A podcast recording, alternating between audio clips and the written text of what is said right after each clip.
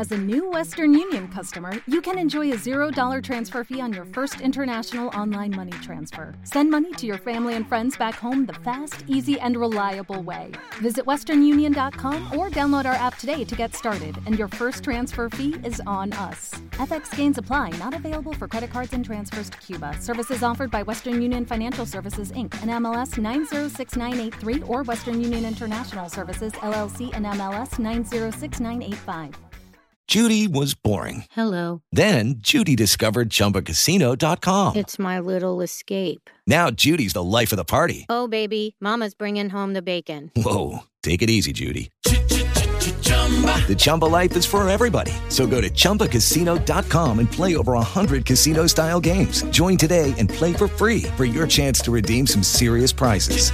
chumba ChumbaCasino.com. No purchase necessary. Void where prohibited by law. 18 plus terms and conditions apply. See website for details.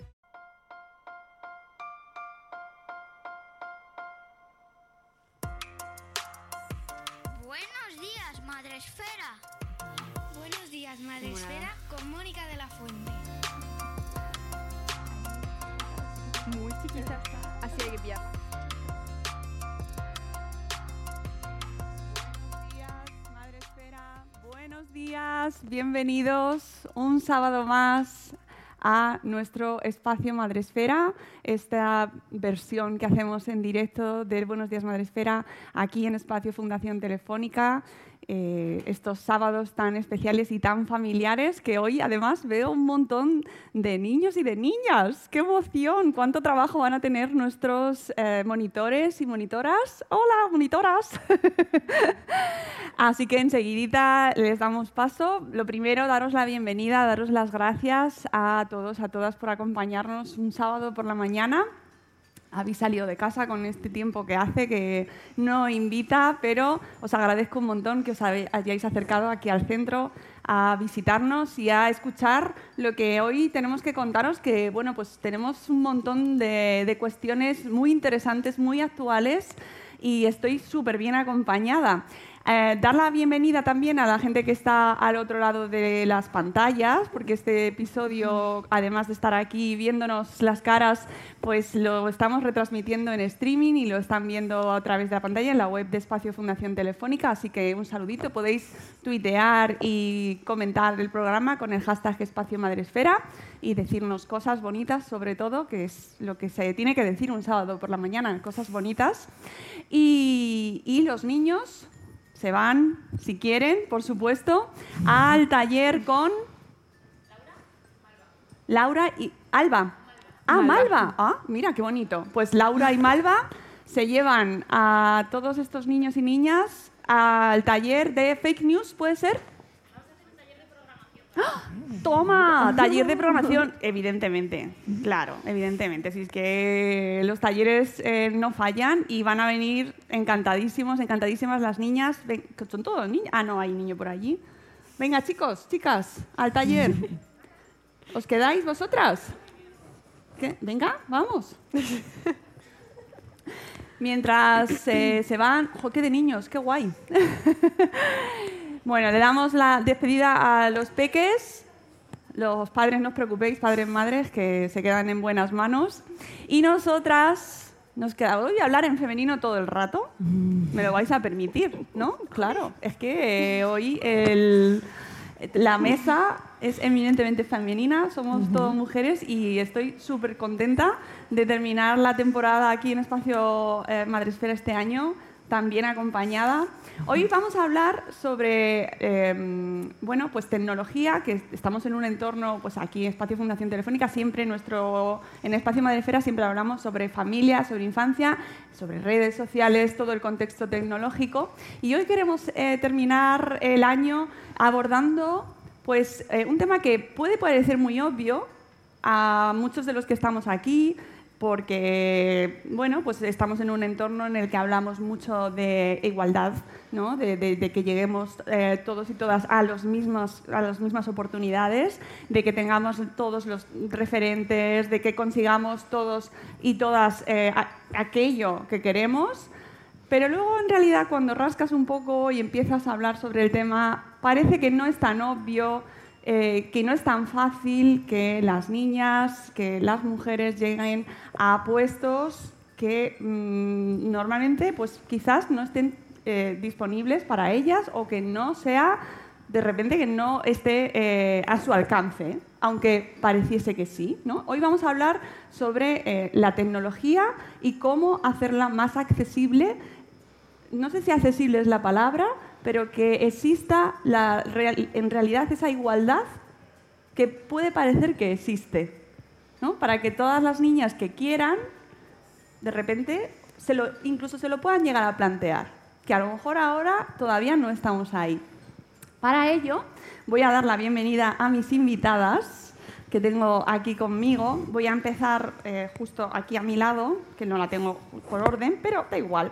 Ella es Marta Beltrán, es ingeniera electrónica, licenciada en ciencias físicas, doctora en informática y modelización matemática y máster en artes escénicas.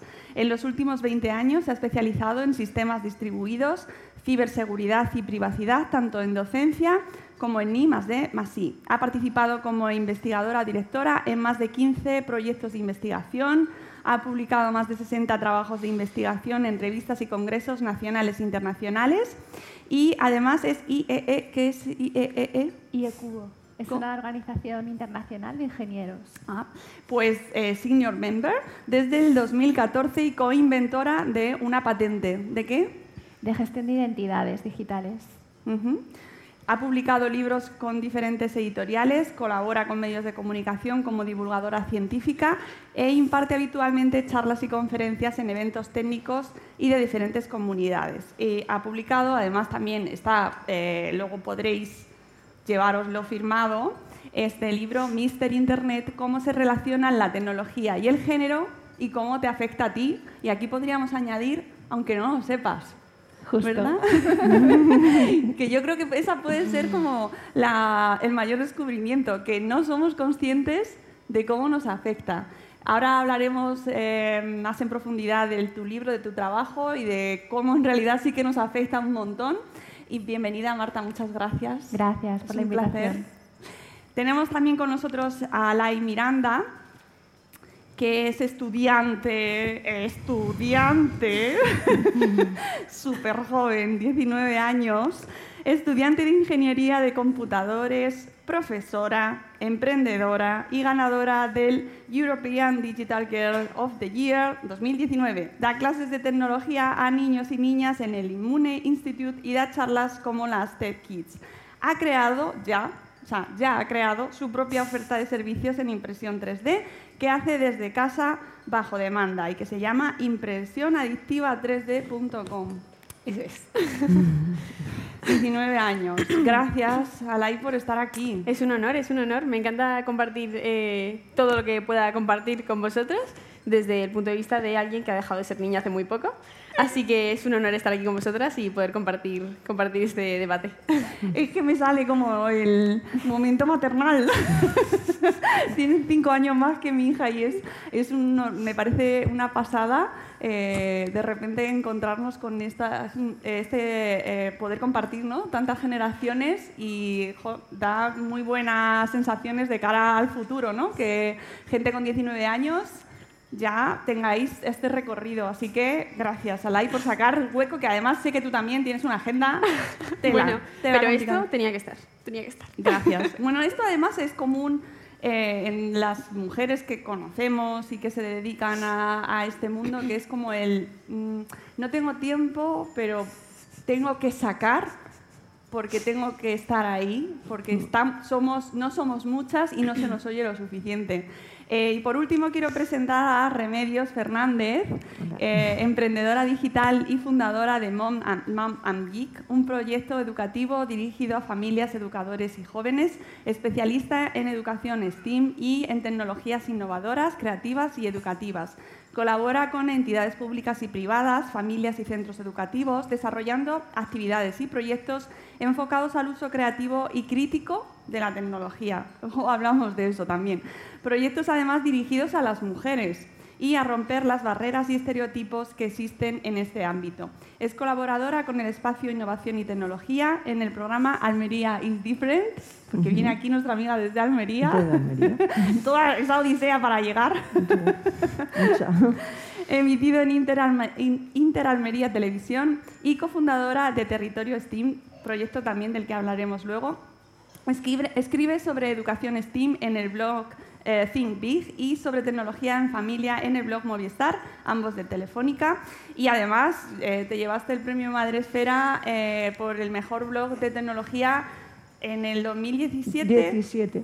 O sea, La tercera edición, si no recuerdo Sí, mal. sí, sí, con lo cual, pues mm, que tenías que estar aquí hoy, evidentemente, porque llevas un montón de años escribiendo y divulgando sobre este contenido que parece como que ahora de repente, y esto lo hablábamos antes, Sí. ahora parece como que está de moda. Sí, o, o está- se ha incorporado al currículum ahora, pero realmente desde hace muchos años se habla sobre educación, eh, educación en tecnología, vamos. eh, eh, educación STEAM ahora, pero educación informática y tecnología desde hace muchos años.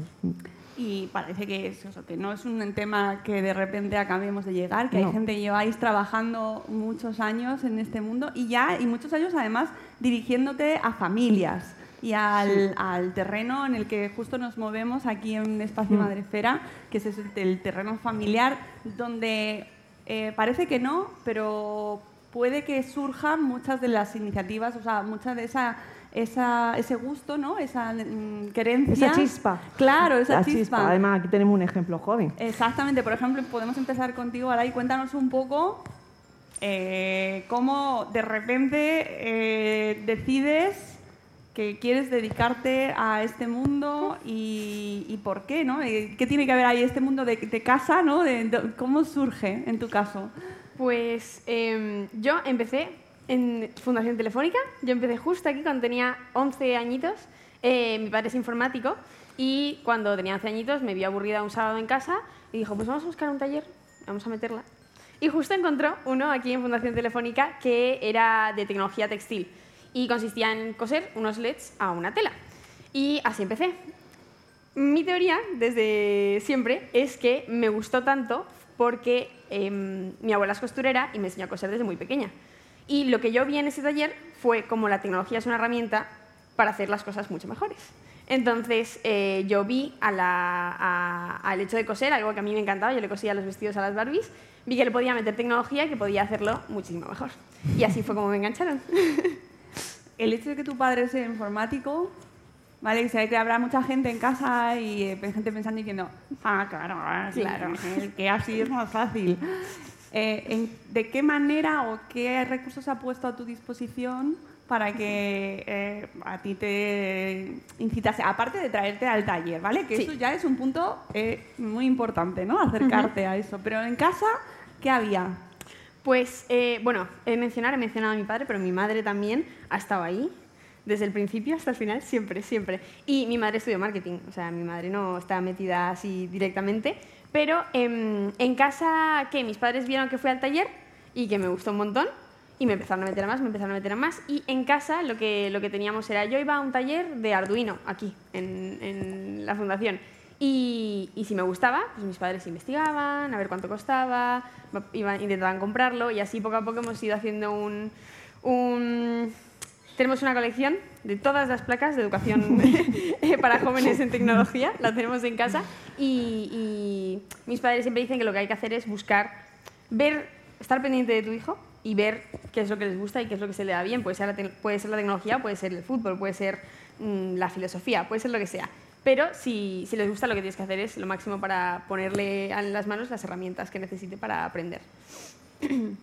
Por ejemplo, Marta, en tu caso, cuéntanos cómo encaminas tu carrera, que mm, llevas un montón de tiempo, un montón de años, ¿no? investigando, enseñando y todo en este mundo tecnológico. ¿Cómo decides encaminarte a ello? Y si tú tenías también en tu casa Pues me veo, me, veo, me veo reflejada, porque yo creo que surge todo, por norma general, en, en la familia. Y en mi caso, lo mismo. Nosotros somos dos en casa, tengo un hermano y mis padres siempre han estado pendientes de nuestros gustos, nuestras preferencias, de que fuéramos inquietos, probáramos cosas. Y yo recuerdo mucho, por ejemplo, un regalo navideño que fue un escatrón, que los que son de mi quinta sabrán lo que es, que era un juego de estos de construir circuitos. Y me encantó, y me, me enganchó muchísimo. Por ejemplo, a mi hermano no tanto, pero a mí mucho. Y en casa mis padres siempre han sido muy visionarios. O sea, intentaban, el ordenador que hubo en casa fue de los primeros que hubo eh, en el vecindario doméstico, en cuanto hubo modem para acceder a Internet también, intentaron que aprendiéramos inglés desde muy pequeños, o sea, siempre han sido muy inquietos de intentar que, bueno, pues eso, que probáramos cosas distintas y que aprendiéramos cosas distintas y de completar un poco lo que hacíamos en el cole. Y luego la verdad es que yo elegí también un poco la tecnología por, por pragmatismo porque a mí me gustaban mucho las ciencias y las letras. Yo soy muy curiosa, me gusta todo cuando me pongo. Y, y en mi caso, a la hora de decidir, tengo un máster de artes escénicas, antes lo has dicho. Sí, sí, me ha llamado la atención. Claro, yo siempre he bailado y siempre he leído y siempre he escrito, soy más bien de letras. Pero las ciencias y la tecnología me interesaban y me gustaban y llegó un momento que dije, a ver, mi familia no es rica, yo no tengo colchón, me tengo que buscar las lentejas y me va a ser más fácil encontrar un trabajo en condiciones y tener una trayectoria profesional eh, que evolucione, que me permita hacer cosas nuevas, cambiar, aprender, si me voy por la tecnología. Y al final fue también una decisión un poco pragmática en ese sentido, de, bueno, como tengo que elegir, y dije, bueno, pues voy por la tecnología, intento construir carrera profesional y no me olvido de la otra parte. Y luego ya de mayor, ya mezclaré las cosas, ya estudiaré más, ya que es un poco luego lo que he seguido haciendo, ¿no? pero ya más por hobby y por ir completando. Y luego es una cosa también que con la edad ves que hacemos una división muy artificial entre las ciencias y las letras, entre la tecnología y la cultura. Y que en realidad ese tipo de divisiones y ese tipo de etiquetas también a veces creo que le ponen más difícil a la gente joven elegir. Que parece que son mundos opuestos, cuando son mundos que están muy relacionados y que son muy complementarios. Y es una pena que hagamos esa distinción desde tan pequeños. Eh, es que lo hemos hablado antes, Remedios y yo, en la puerta, aquí antes de entrar, porque es eh, una división que nos marca desde eh, justo, o sea, cuando tenemos que empezar a tomar decisiones que luego van a marcar, o parece que van a marcar de, una manera decisiva tu vida y que se toman, y que luego en realidad parece como que no, no tendría que ser así, ¿no? Porque pues, ciencias y letras hoy en día tiene sentido esa división. Esto sería, daría para otro programa, en realidad. ¿eh? Pero tiene mucha importancia a la hora de luego que se acerquen las niñas a ciertos perfiles eh, pues más científicos, más tecnológicos, más de ese lado, cuando muchas veces se, se las acerca de manera casi social ¿no? a los perfiles de letras. Bueno, ahora lo, desarrollaremos un poco más. Remedios, ¿cuál es tu experiencia y cómo llegas a... Cuéntanos un poco tu trayectoria.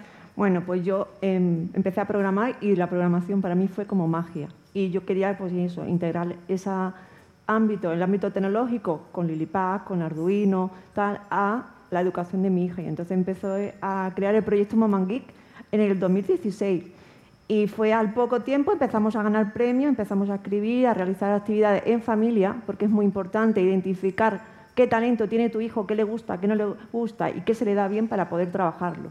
Entonces, pues nosotros empezamos a trabajar con tecnología con, nuestra hija, pues sobre todo eso, porque a ella le gustaba mucho dibujar y nosotros quisimos integrar eh, el mundo artístico al mundo tecnológico para que, pues bueno, pues si ella se le daba bien dibujar y quería dibujar, pues había herramientas porque la tecnología son, herramientas que te posibilitan hacer cualquier cosa realmente. Y para ello no necesitas grandes conocimientos técnicos tampoco, porque a día de hoy la tecnología que hay es tan accesible, eh, es programación, no, necesitas saber de código ni nada, ni, ser ingeniero ni nada. Es decir, que en ese sentido se avanza mucho y eh, accesible para cualquier persona que, que detecte que su hijo o su hija quiera crear un videojuego, por ejemplo, porque se le potencia mucho el, ámbito de eh, la educación creativa, ¿no? el pensamiento creativo, que es a través de la tecnología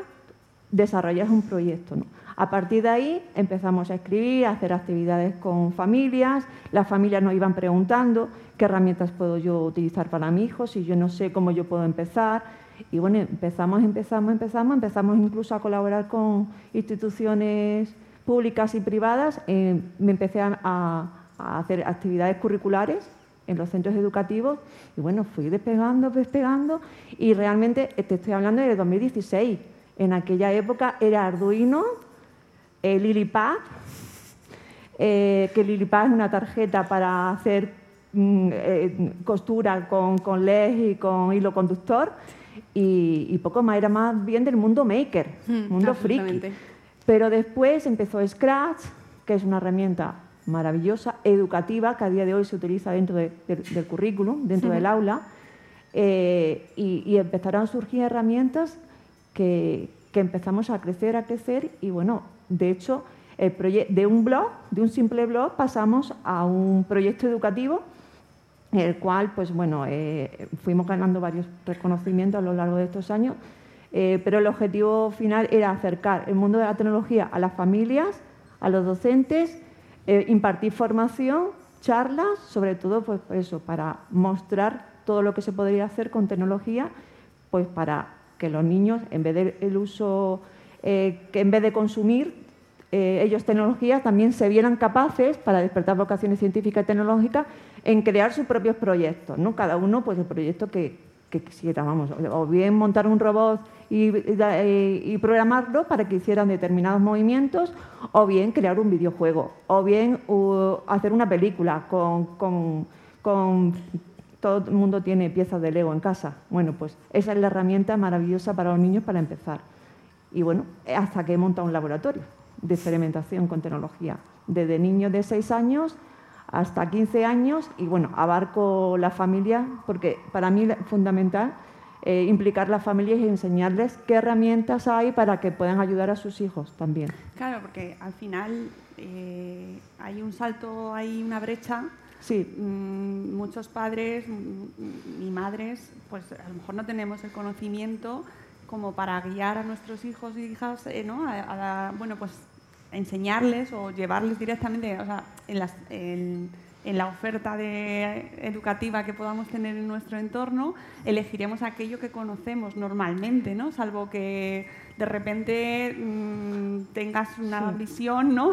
o hayas escuchado en podcast y digas, mm, voy a probar, ¿no? Pero normalmente tendemos a, pues eso, buscar cosas que conocemos y en los que les podemos también guiar, ¿no? O pues así lo estás haciendo bien o no ver un poco cómo van, si lo están haciendo bien, ayudarles en casa. Yo creo que ahí hay un hándicap, no sé cómo lo veis vosotras, a la hora de eh, volcar ¿no? o, incentivar en nuestros hijos, nuestras hijas, en este caso especialmente, esas vocaciones científicas y tecnológicas. No sé si, te, si consideráis que nosotros como población general tenemos una formación, bueno, así, normalita, como para invitar y que sea un poco como mucho más, ¿no? que estamos todos habituados a, no, sí, hay que saber matemáticas, la lectura es muy importante, pero el tema de la tecnología queda como, si, si los padres saben de tecnología, es fácil, es más fácil, ¿no? Pero si no, pues que tengas suerte, que en tu cole haya un proyecto o que de la casualidad que se cruza por ahí. Pero ¿cómo conseguimos, o no sé cómo lo integramos de manera más general en la sociedad? Yo desde que empecé hasta ahora ha habido una evolución. Entonces, cada vez hay más actividades, más empresas, eh, ya sea ofertando talleres presenciales o talleres online, se habla más del tema, a nivel curricular ya está dentro del currículo la ciencia de la computación, la robótica y la programación, que se puede aplicar a cualquier área del conocimiento, por eso es importante no enfocarlo siempre a tecnología, sino que implementar un proyecto de forma transversal con varias mm, disciplinas, dígase matemáticas, dígase lengua, historia, eh, filosofía, es decir, que un, videojuego implica tantas áreas que es donde eh, realmente hemos evolucionado en ese sentido, que no es un proyecto tecnológico en sí, es que estamos trabajando conocimiento de matemática, de física, de lengua, porque si es una historia interactiva hay que, hay que crear un diálogo. Entonces yo creo que en ese sentido ya las familias son más conscientes, incluso hay niños que ya, por ejemplo, a mí me llegan ya niños que, que, me dicen, la madre, siempre vienen las madres a preguntarme, siempre. Eh, el, del, 80, del 100% el 80% son madres que vienen ah, a traerme los niños a, robótica, que no saben nada, pero eh, que, que quieren que sus hijos y le han pedido robótica. Ellas no saben qué significa eso, ni qué es, ni cómo es. Pero eso es muy significativo. Sí. Yo, bueno, he de decir que a pesar de que mi padre sea informático, él no tenía ni idea de las plataformas, las placas, los jueguitos, no tenía ni idea, ni idea. Él se encontró el taller y me mandó. Y a partir de ahí, eh, tanto mi madre como él, es uno parar. Es verdad que tú tienes que estar siempre pendiente, siempre salen cosas, pero, pero es buscar y, y siempre hay alguien que te lo cuente. Siempre hay talleres, ahora muchísimo más y mucho más para niñas. Yo he de decir que empecé en 2000, bueno, 2016, sí, en 2016, y eh, desde entonces yo he ido a muchísimos talleres todos los años, que en cambio, por ejemplo, mi hermano no ha ido. Hay muchísimas, muchísimas eh, propuestas, muchísimos mm, proyectos para niñas en tecnología, para niños también, no hay que ponerse eh, tristes, pero eh, hay muchísimas, muchísimas propuestas que, que sin necesidad de tú saber de tecnología van a mostrarle un mundo a tus hijos que, que es maravilloso. Yo es que soy un poco contraria a esto de despertar vocaciones. Me parece. No, no, sí, es- iba, iba como pregunta. Sí. Sí, yo. eh, ahora hay como mucho empeño ¿no? en esto de despertar vocaciones. Yo creo que las vocaciones With the Lucky Land slots, you can get lucky just about anywhere. This is your captain speaking. Uh, we've got clear runway and the weather's fine, but we're just going to circle up here a while and uh, get lucky. No, no, nothing like that. It's just these cash prizes add up quick. So I suggest you sit back, keep your tray table upright, and start getting lucky. Play for free at LuckyLandSlots.com. Are you feeling lucky? No purchase necessary. Void where prohibited by law. 18 plus terms and conditions apply. See website for details. Hello, it is Ryan, and we could all use an extra bright spot in our day, couldn't we? Just to make up for things like sitting in traffic, doing the dishes, counting your steps, you know, all the mundane stuff. That is why I'm such a big fan of Chumba Casino. Chumba Casino has all your favorite social casino style games that you can play for free anytime, anywhere with daily bonuses. That should brighten your day a little. Actually, a lot. So sign up now at chumbacasino.com. That's chumbacasino.com. No purchase necessary. VGW Group. Void were prohibited by law. See terms and conditions. 18 plus. que despiertan o no se despiertan, pero que es un proceso natural y, y muy personal. Entonces, yo en lo que sí que creo es que desde las familias y desde los centros educativos se pongan a disposición de los niños y de los jóvenes, independientemente de situación económica, social, género, independientemente de esos factores, todos los elementos para que ellos puedan probar distintas cosas y se les despierten las vocaciones. Incluso que no se les despierten.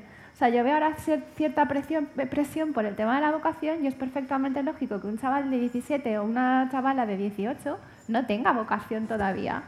Y tampoco pasa nada. O sea, ya se le despertará o no. No todo el mundo tiene esa llamada por algo. Eh, Entonces, yo ahí soy más relajada. Es decir, no, no, no me gusta este concepto de despertar vocaciones. Y, yo creo que se tienen que despertar solas y que no a todo el mundo se le despiertan. Y que eh, además tenemos que ser conscientes de que ahora vivimos en un mundo que evoluciona muy deprisa y que las vocaciones muchas veces nos, meten en cajones. Porque la vocación o, o los gustos o las preferencias o las inquietudes que tú tengas con 18 probablemente van a cambiar completamente a los 40 y es que probablemente nos toque seguir trabajando a los 60 y a los 70 y nuestra carrera va a evolucionar, nuestros hobbies van a cambiar.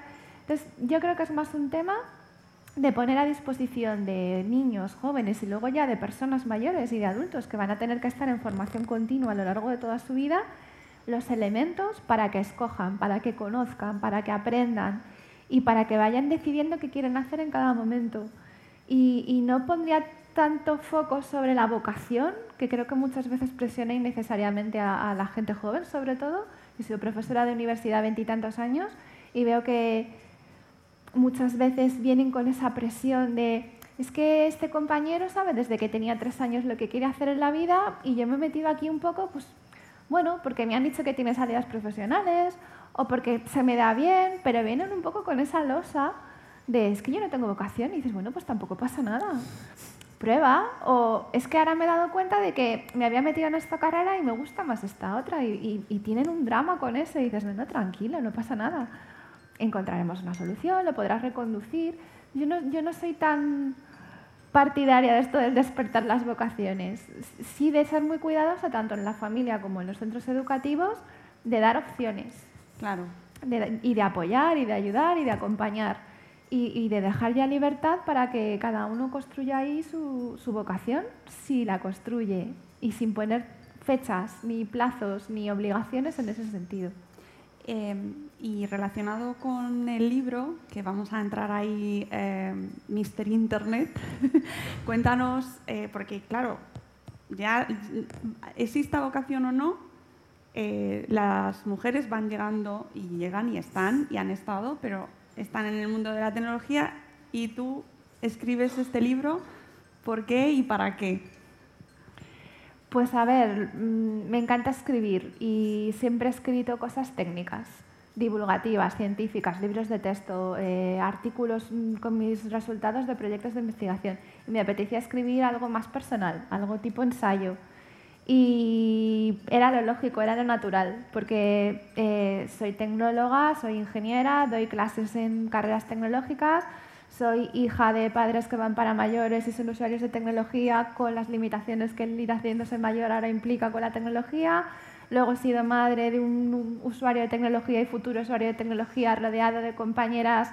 Entonces tengo alumnos, compañeras, padres mayores, un hijo pequeño y llevaba mucho tiempo reflexionando sobre tecnología y edad, tecnología y género.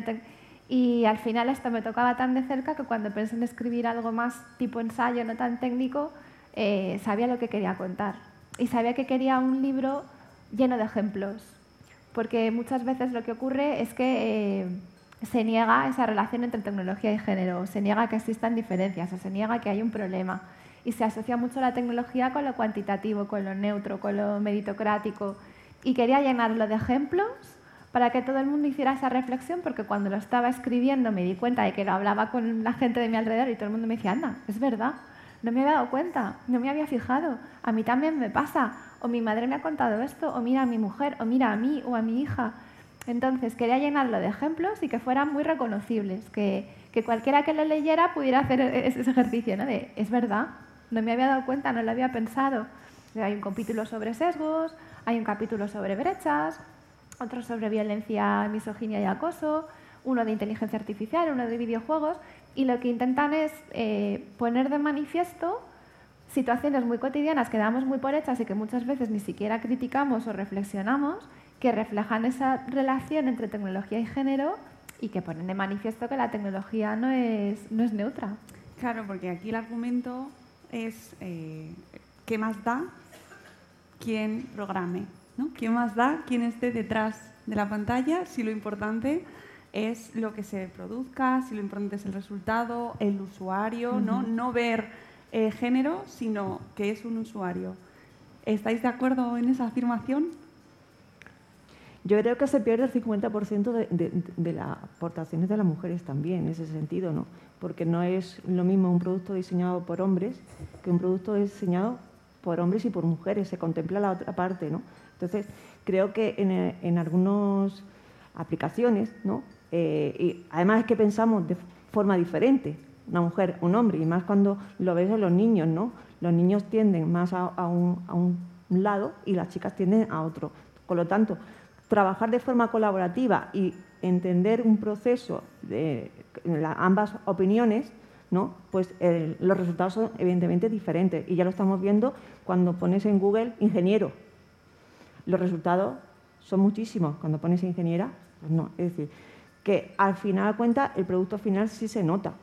¿no? Y no es lo mismo un producto diseñado por y para mujeres que un producto diseñado para un usuario. Un usuario puede ser hombre o mujer o, o binario, como tú quieras, ¿no? Pero eh, yo creo que es importante, ¿no?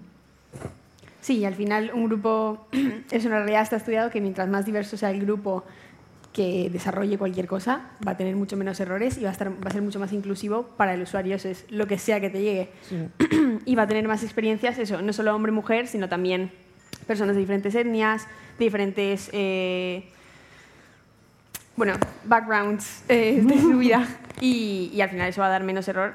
Al final conviene, eso quiero decir, tener Sí. grupos inclusivos porque vas a generar un producto que va a llegar a más gente y va, va, va a ser mejor, simplemente. Y ahí distingo dos cosas. Es decir, por un lado, yo creo que es importante que los equipos sean eh, equilibrados, es decir, que quien diseña tecnología, quien toma decisiones, quien desarrolla, quien implementa, quien mantiene, sean equipos equilibrados, incluyan gente de distintos géneros, edades, culturas, religiones, como dices tú, cuanto más completo mejor. Pero eso es por sentido común y también es por un tema de, de igualdad, igualdad de derechos y oportunidades, por un tema de justicia. Eso es una cosa. Y otra cosa es que incluso teniendo equipos eh, diversos, te puede pasar que se considere sin querer, sin darse cuenta, porque siempre son sesgos involuntarios, no lo hacemos a propósito, cuando diseñamos tecnología, y eso también lo hacemos nosotras, y eso lo hace casi todo el mundo todavía, eh, pensemos que el usuario de tecnología es un hombre joven, blanco, sano. Eso lo hacemos todos, es una tendencia universal. Entonces, si eh, por un lado está esa parte de todos tenemos derecho a tener nuestro hueco en el mundo tecnológico y a diseñar y a tomar decisiones y a, tener responsabilidades por un tema de justicia, pero luego está la parte de, aunque tuviéramos esa situación ideal con equipos diversos, ya estaría resuelto el problema, ya la tecnología resolvería los problemas de todo el mundo y tendría en cuenta a todo el mundo, pues todavía no, porque todos cometemos ese error de pensar que la tecnología la va a usar un hombre blanco, joven y sano, y se nos olvidan las características y los atributos y los problemas de otro tipo de usuario. Un usuario mayor, un usuario con diversidad funcional, un usuario que no percibe los colores, un usuario que tiene la mano más pequeña o más grande. Entonces, es muy importante que haya justicia y que haya igualdad, pero no hay que pensar que eso resuelve el problema. Es decir, también es muy importante incorporar en diseño de tecnología eh, mecanismos que nos permitan tener en cuenta que el usuario es diverso, que hay muchos tipos de usuarios con muchas necesidades diferentes y ahí es muy, muy importante toda la fase de, obviamente, de diseño, pero también la de testeo, la de validación. Pero los ciclos de diseño tecnológicos ahora van tan rápidos que se construye una tecnología, se pone en el mercado y ya está, a lo siguiente. Y no, una vez que se construye la tecnología, hay una fase muy importante por responsabilidad, por ética, pero también por un tema económico para las propias empresas que serán capaces de poner en el mercado una tecnología mejor, que le va a resolver más los problemas a la gente real, decir, vale, hemos resuelto el problema realmente, lo hemos resuelto igual de bien para todo el mundo, se nos ha olvidado algo, alguien, algún tipo de usuario va a encontrarse con problemas, ¿esto es seguro? ¿Esto es respetuoso con la privacidad? ¿Hay algún problema para derechos y libertades de los usuarios por poner e-? toda esa parte de criticar la tecnología que se diseña antes de que llegue al mercado, que ahí ya tiene peor solución, no se está haciendo bien porque hay una exigencia constante de innovación y se va muy deprisa. Entonces ahí hay otro problema distinto. Se nos olvida que los usuarios no son todos iguales. Y eso además pasa no solo en tecnología, sino también, por ejemplo, en medicina, ¿no? que, que se ha estudiado y hecho las pruebas siempre teniendo como modelo eh, el hombre. Y luego, claro, pues hay cosas que no suceden de la misma manera en el cuerpo de la mujer, ¿no? Eso es así. Em, quería hablar con vosotras del tema referentes, de, de, si queremos, o sea, por ejemplo, empezando por vuestra experiencia personal, si habéis tenido o, tenéis ahora mismo para vuestras generaciones que van viniendo eh, referentes, mujeres en este caso, eh, que consideréis que van abriendo puertas, además de serlo vosotras, ¿no? Eh, ¿cuáles han sido vuestros referentes? Pues para mí fue mi profesora de programación, realmente, la que cuando entró a clase em, empezó a enseñarme a programar y ese fue mi, primer referente. Luego, a, lo largo de estos años, he ido conociendo gente maravillosa, y, Nerea, Camacho, eh, bueno, hay muchas, ¿no? Que, están abriendo camino en distintas áreas del mundo tecnológico. Y bueno, aquí tenemos a ella, que, es una referente además muy joven y muy cercana a los chicos y a las chicas. Es decir, que también eso es importante, porque aparte de, de vivir la experiencia, también tienen que sentir que hay alguien como ellas que las puede inspirar, ¿no? No, no que despierten vocaciones, pues yo estoy de acuerdo contigo, Marta, pero sí es verdad que alguien que, que les pueda mm, mm, comentar su experiencia de cómo empezó, porque eso empatiza mucho con ellas, cómo empezó, qué problemas tuvo. Entonces, eh, a, día de hoy hay muchísimas referentes, se habla mucho, eh, hay mucha visibilidad, entonces yo creo que, que referentes hay muchas personas que están trabajando con tecnologías muy importantes y que, que, bueno, al final pues va abriendo camino y acercando pues a las nuevas generaciones. Eh, yo siempre he dicho que nunca tuve ningún referente. Eh, siempre veía la parte tecnológica en mi padre, él es muy apasionado, muy... Entonces ya mi padre no es una mujer. Y mi, y mi madre, marketing. Yo siempre me he fijado en mis padres. Pero sí es cierto que tuve una época que he visto un patrón entre las chicas, estoy segura que entre los chicos también. Pero dentro de las chicas interesadas por las ciencias, siempre he visto un patrón de que todas tenemos nuestra época NASA. Todas queremos trabajar en algún momento en la NASA. Y entonces a mí justo me pilló esa, esa fiebre cuando sacaron la película Figuras Ocultas, que va de tres mujeres, una Ah. programadora, una matemática y, y justo salió y entonces eh, además son eh, mujeres racializadas, entonces tienen una historia un poco complicada y tienen que lidiar con muchos problemas en su día a día solo para hacer el trabajo que un hombre estudiando una carrera mm, pudo ir y trabajar en la NASA y conseguir lo que, lo que quisiera. Y entonces sí, esa película me marcó un montón eh, y la recomiendo a todo el mundo que la vea porque es, es divertida, pero además mm, te abre un poco los ojos y te, te hace reflexionar. Yo no he sido mucho de referentes, pero yo creo que es más por, por carácter. Pero es verdad que mis referentes suelen ser personas cercanas de mi día a día, personas cotidianas, como decía Reme, ¿no? Sí. Profesores Sí. buenos que has tenido, profesoras, eh, colegas, mentores o mentoras. Y en general, claro, eh, ha sido casi todo hombres. Pero yo creo que eso no me ha influido mucho. Es decir, no he echado en falta en mi carrera, eh, por norma general, referentes femeninos. Los he tenido masculinos y me han servido. Pues me gustaría trabajar como esta persona o llegar hasta donde ha llegado o tener ese don de agentes o hablar como... No, me- ha importado que fueran hombres, creo que no me ha influido especialmente. Y luego ya están los referentes inalcanzables, los referentes eh, famosos, de que sabes que nunca vas a llegar ahí. Eh, y ahí, por norma general, pues mm, empiezas siempre con Marie Curie, con eh, Ada Lovelace en el caso de la informática, Margaret Hamilton, matemáticas, Emily Noether, ¿no? Entonces te vas interesando, pero yo creo que eso ya es con la edad, ¿no? Y con la inquietud.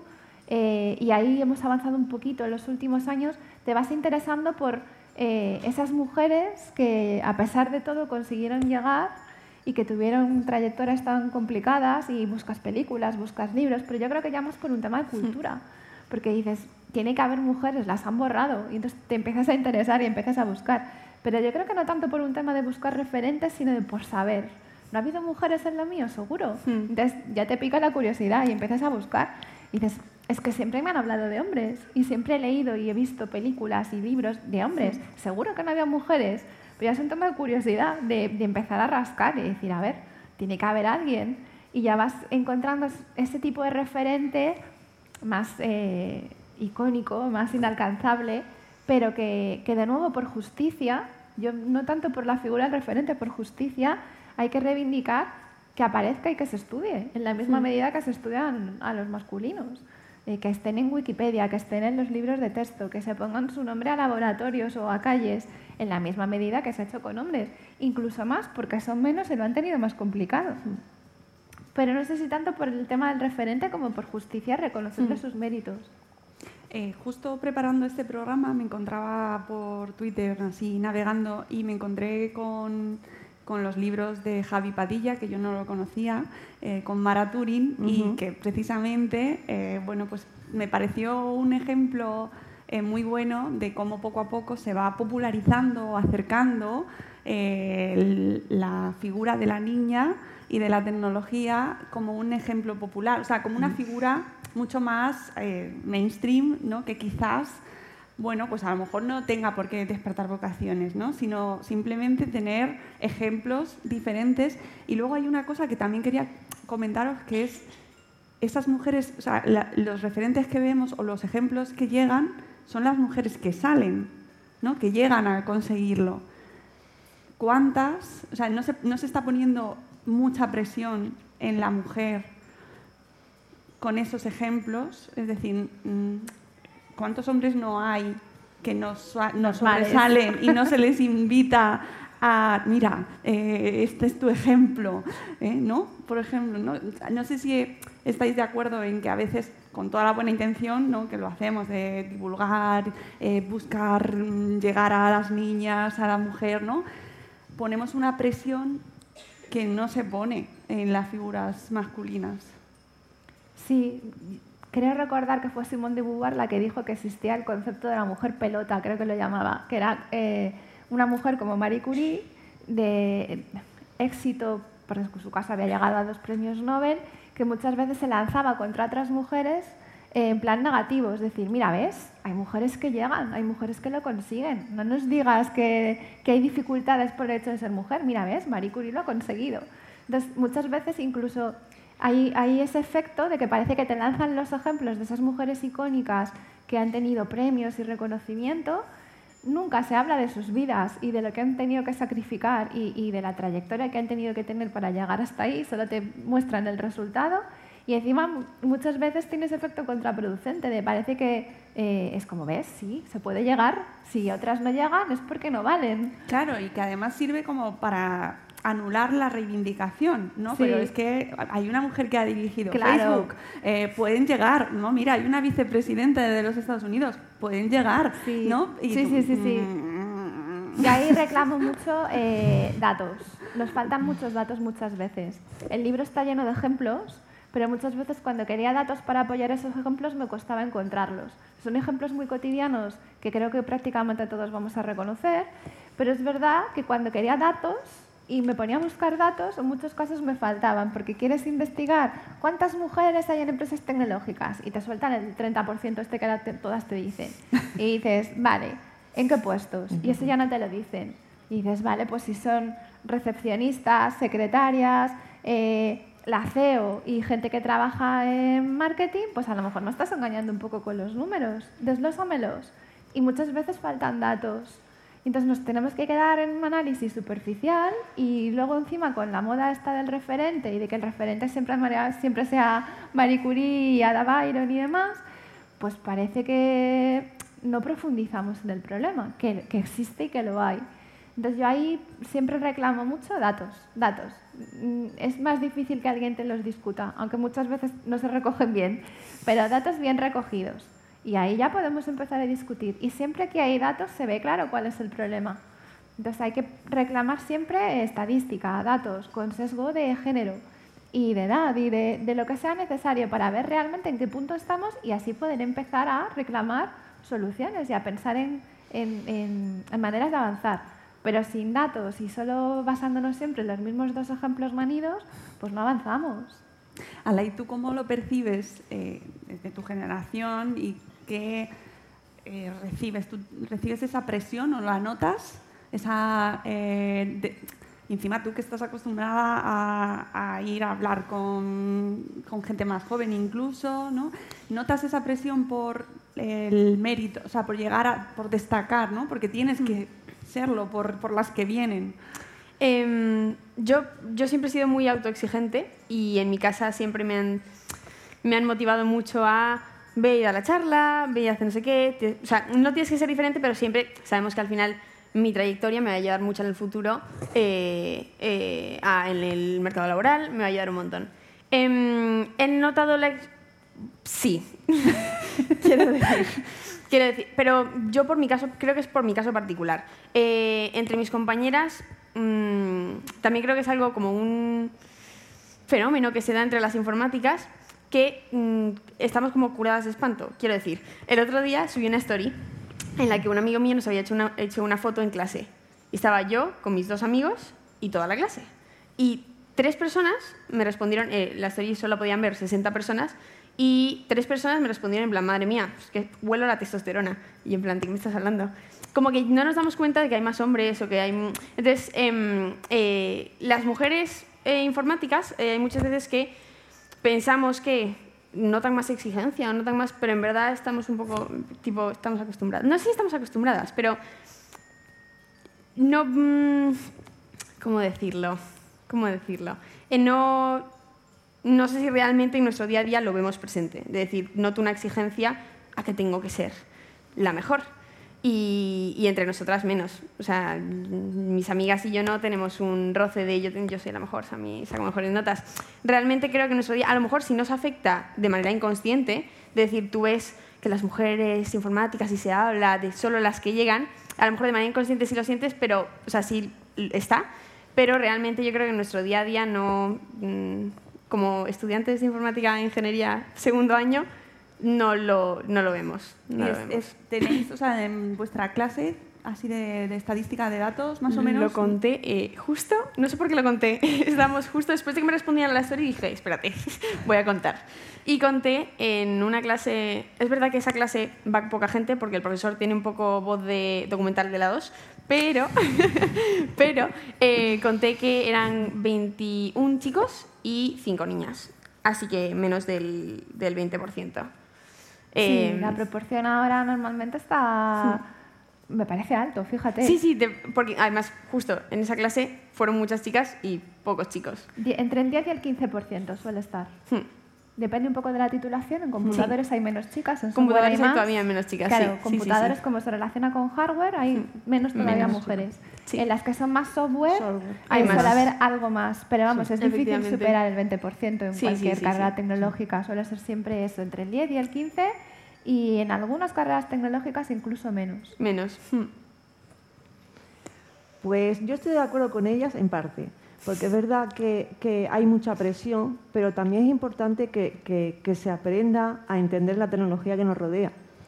¿Por qué? Porque si no, eh, hay una fuerte demanda de profesionales y de puestos que no se están cubriendo. Entonces, si cada vez estamos más rodeados de tecnología, nuestro, por ejemplo, eh, llega el Internet de las cosas, nuestro frigorífico está conectado a Internet, nuestra lavadora con la pandemia, muchos y con la subida de la luz se pusieron bombillas controladas por el móvil. ¿no? Eh, si tú no sabes que, que el tema de ciberseguridad, que te pueden eh, hackear por tener una bombilla conectada a, a Internet, pues entonces tú no puedes poner medidas, ¿no? una prevención. Educar para prevenir es muy importante, por lo tanto, eh, si además con ello queremos que nuestros hijos hagan un uso eficiente de la tecnología, es importante pues, que por lo menos sepan cómo funciona y tengan curiosidad. Ya luego a que se digan o no, pero sí es verdad que, por ejemplo, un médico está rodeado de tecnología. Ya a día de hoy se opera desde, por ejemplo, no, no se opera desde Almería, pero imaginemos que un médico que está ubicado en Almería está operando a un paciente que está en Barcelona, ¿no? Es decir, ya With the Lucky Land slots, you can get lucky just about anywhere. This is your captain speaking. Uh, we've got clear runway and the weather's fine, but we're just going to circle up here a while and uh, get lucky. No, no, nothing like that. It's just these cash prizes add up quick. So I suggest you sit back, keep your tray table upright, and start getting lucky. Play for free at LuckyLandSlots.com. Are you feeling lucky? No purchase necessary. Void where prohibited by law. 18 plus terms and conditions apply. See website for details. Hello, it is Ryan, and I was on a flight the other day playing one of my favorite social spin slot games on chumbacasino.com. I looked over the person sitting next to me, and you know what they were doing? They were also playing Chumba Casino. Coincidence? I think not. Everybody's loving having fun with it. Chumba Casino is home to hundreds of casino style games that you can play for free anytime, anywhere, even at 30,000 feet. So sign up now at chumbacasino.com to claim your free welcome bonus. That's chumbacasino.com and live the Chumba life. No purchase necessary. VGW Group. Void were prohibited by law. See terms and conditions. 18 plus. es una realidad eso. Entonces, eh, existe mucha presión, también social, ¿no? Eh, mucha presión a nivel educativo, porque ya se ha metido a la fuerza, no, no, no, no tiene que ser la fuerza, pero ya está dentro del currículum. Y el profesorado, muchos no están preparados para eso tampoco. Entonces, claro, me dicen, no, no, no están preparados. Alay, para los no que nos escuchen luego en podcast, Alay ha negado así, No. rotundamente. Entonces, primero hay que preparar a la comunidad educativa, a la sociedad en general. Tenemos Uy, una brecha. Lo vimos en la pandemia, ah, tú lo Bueno, mencionas. en la eh, pandemia, mi hija ayudaba en la videoconferencia a la profe. Ya con eso. Hmm, Con amor a los profes, ¿eh? pero es verdad Sí, que, sí, sí, sí, pero que existe- ellos pues, no tenían esa formación. No, no, tenían. Porque no la necesitaban, es, es lo dicho No, no, yo. no, no la yo recuerdo en la pandemia yo estaba en cuarto de la ESO y vaya show. vaya show. Para dar una clase de matemáticas tenías que dar tú una de informática media hora. Sí, y, y era un problema y al final era desesperante. Yo recuerdo a los profesores que intentaban ponerse en contacto contigo, que de repente todo el mundo empezó a montar classrooms eh, de Google para mandar tareas, para mandar material. Fue un poco fue intenso. Yo creo que eso ha, ha, despertado en que los profesores ahora estén más encima y busquen más herramientas tecnológicas para, para estar actualizados en clase.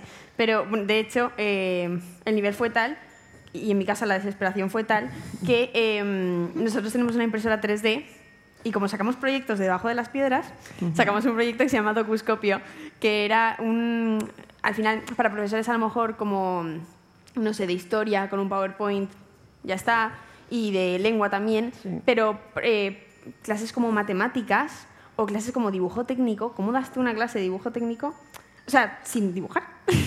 era un poco complicado y además desde el ordenador nuestros profesores no eran, eh, no tenían la última tableta Wacom de diseño no la tenían, entonces era complicado dar, dar clases online. Y hicimos un, un, cacharrito que tiene, tiene como un espejo que tú pones en la cámara del ordenador y eh, eso hace que el espejo muestre el teclado. Entonces tú puedes poner un cuaderno ahí y puedes dibujar. Y al final yo creo que, que los profesores también se buscaron mucho la vida y, y, los alumnos también. Hubo mucha paciencia y comprensión entre todos para, para salir adelante después de la pandemia. Sí, que estabas hablando de la pandemia, eh, Remedios. Sí, la verdad es que ahí fue como vamos a ponernos todos a, a, a subirnos a, a, este tren y fue un pulso eh, a nivel social y a nivel educativo y a nivel familiar incluso, porque hay también una brecha en, eh, de, dispositivos también.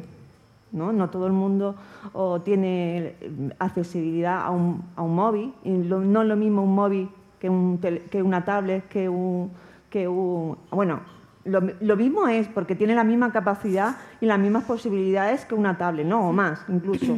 Pero es verdad que en la pandemia, por ejemplo, muchas familias pues, no tenían acceso, acceso a Internet o acceso a, a varios dispositivos si tienen varios hijos. ¿no? Claro. Entonces, claro, que además fue una época, yo creo que de, todos nos quedamos porque eso, al final se vio que como sociedad al fin, no estábamos preparados para no. ese salto que se, se, suponía que teníamos que dar y claro. de repente te, mandaban cosas que eran ilegibles, PDFs que no se podían descargar. Se fue improvisando sobre la marcha, yo sí, creo. También. Sí, sí, sí. Y, mm. y, y, ahí yo creo que todos, pero claro, se nos se supone que estamos en una sociedad altamente tecnológica y la realidad es que mmm, no hay una presión porque encima vosotros lo habéis dicho. Eh, hay una razón pragmática detrás de, de promover eh, estos, estas carreras tecnológicas, o por lo menos por elegirlas. ¿no? Porque ves que tiene buena salida, pero a la hora de la verdad vemos que la implementación a nivel social todavía no está a la altura como para que sepamos lo que implica elegirla. Claro, pero es que se deja todo mucho en manos de la buena voluntad, se improvisa demasiado. Eh, que todos tengamos dispositivos tecnológicos en el ámbito personal o en el profesional e incluso que los usemos de manera cotidiana no significa que tengamos conocimientos de tecnología. Y, y, se habla mucho de los nativos digitales que efectivamente están con el móvil en la mano todo el día, pero eso no significa que sepan de tecnología. Entonces creo que todavía falta mucha planificación y falta eh, dotar de recursos y falta una reflexión eh, bastante importante acerca de cómo impregna toda la, la tecnología y, y, cómo la sociedad tiene que estar preparada para ser crítico con esa tecnología, para saber utilizarla, para tener una cultura general de cómo funciona, para luego además poder optar por eso como profesión. Todo eso todavía se está improvisando mucho. Eh, haría falta una reflexión, una planificación, dotar de recursos y, y, decir, bueno, pues ahora lo mismo, tener datos, ¿dónde estamos? ¿Cuál es la cultura general de nuestra sociedad? Eh, por edades, por género, respecto a la tecnología. ¿Cuál es el nivel de acceso a la tecnología? Hay, hay, datos de algunas cosas concretas, pero de otras muchas no, no, los hay. Y a partir de ahí hacer una reflexión, planificar, dotar recursos, porque que tengamos dispositivos no significa que seamos ni siquiera usuarios normales, ya no digo avanzados, y que tengamos los conocimientos suficientes. Y si hubiera otra pandemia, Dios no lo quiera, en algún momento, volveríamos a encontrarnos con los mismos problemas. No se está haciendo nada eh, por, por adelantar, por avanzar, por no repetir los errores. Eso nos pasa desde el punto de vista de la sociedad en general, pero también nos pasa luego en grupos concretos de la sociedad. ¿Qué se está haciendo por eh, paliar estas brechas de género? ¿Qué se está haciendo por paliar las brechas de edad? El tema de los mayores. ¿Qué se está haciendo por...? Se basa todo mucho en la buena voluntad de profesores, de familias, de, gente de administraciones, de empresas, pero no hay un plan. No es algo que reflexionemos, porque hemos asumido la tecnología de una manera tan natural, la hemos incorporado tan rápido, que no nos hemos planteado qué implicaciones tiene, cómo conviene hacerlo, si hace falta que formemos a profesores de una manera distinta, a padres de una manera distinta. Todo eso todavía está por construir y sin embargo ya está completamente incorporado. Y, y lo que viene, porque en el libro lo hablas y vosotras estáis eh, acostumbradas a hablar sobre ello y verlo.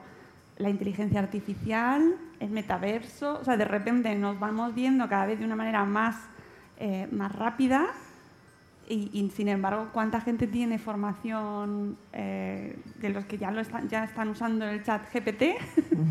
¿no? ¿Quién sabe cómo funciona, lo que hay detrás?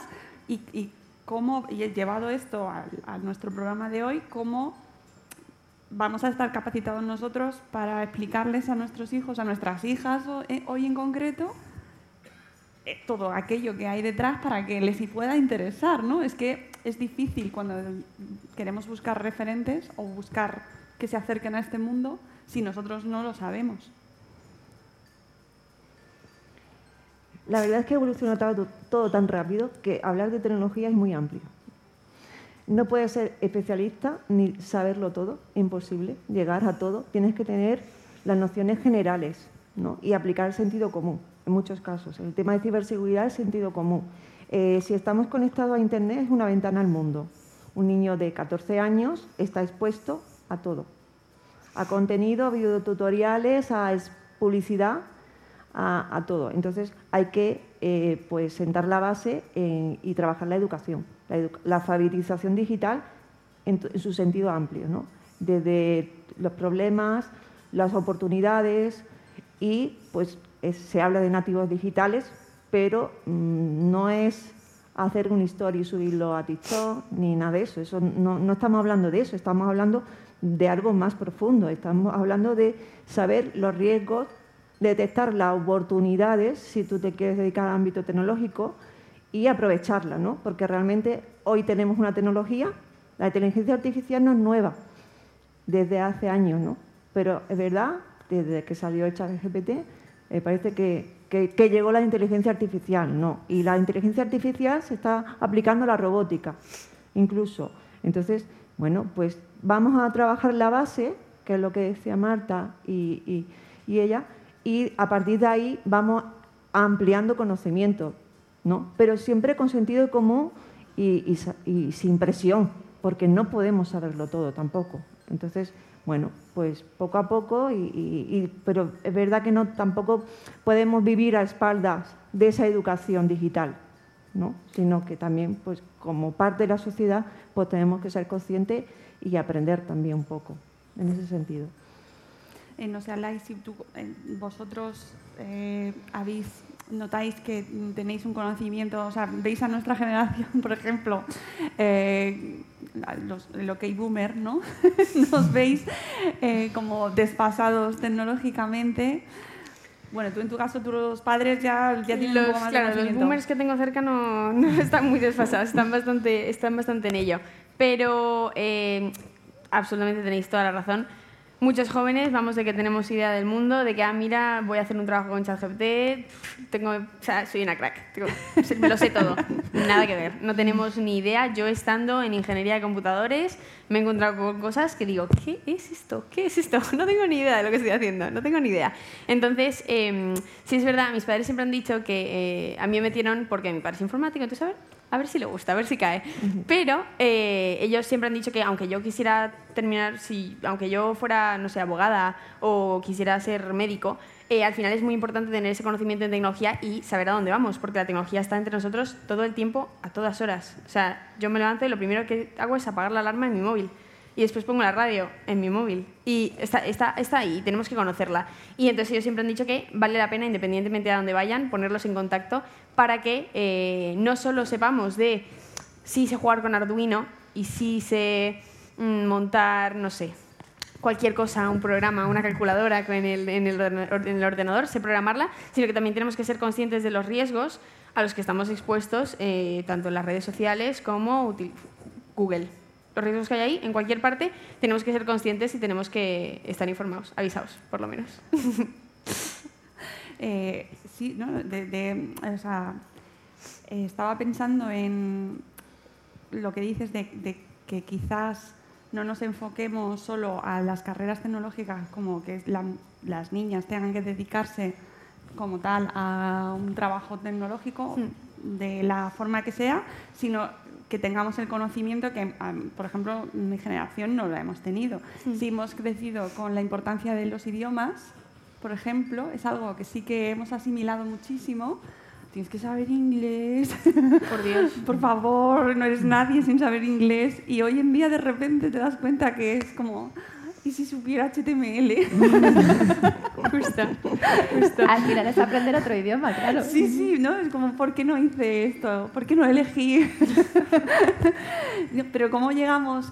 ¿Qué creéis que hace falta eh, hoy en día en el sistema educativo o en nuestra sociedad para impulsar ese, ya no dedícate a esto o dedícate a lo otro, sino ese- esa curiosidad, esa chispa por querer saber que, cómo funciona el chat GPT, por ejemplo, ¿no? yéndonos a lo práctico o qué hay detrás de cómo funciona un algoritmo, cómo funcionan esas redes sociales que nuestros hijos, nuestras hijas están empezando a utilizar, cómo les podemos incentivar simplemente para que conozcan el mundo en el que viven, más allá de que lo llamemos eh, tienes que ser una crack en tecnología, ¿no? que a lo mejor puede incluso desincentivar a, a- a alguien, ¿no?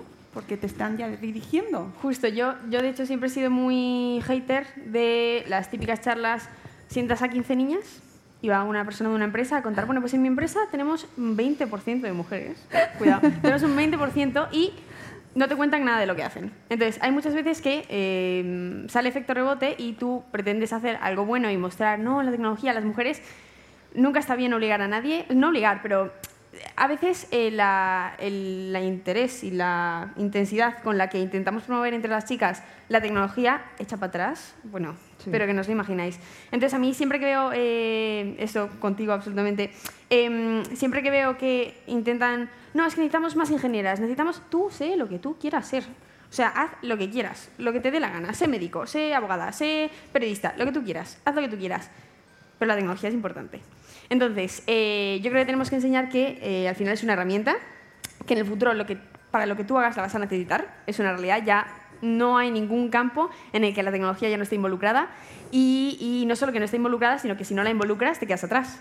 Entonces, eh, tenemos que inculcar que, que- que es importante en el sector en el que estés y, sobre todo, desde una persona que ha estado sometida a charlas de en mi empresa tenemos 20% de mujeres, no hagáis eso nunca, por favor, porque es lo último que hay que hacer y es lo último que anima.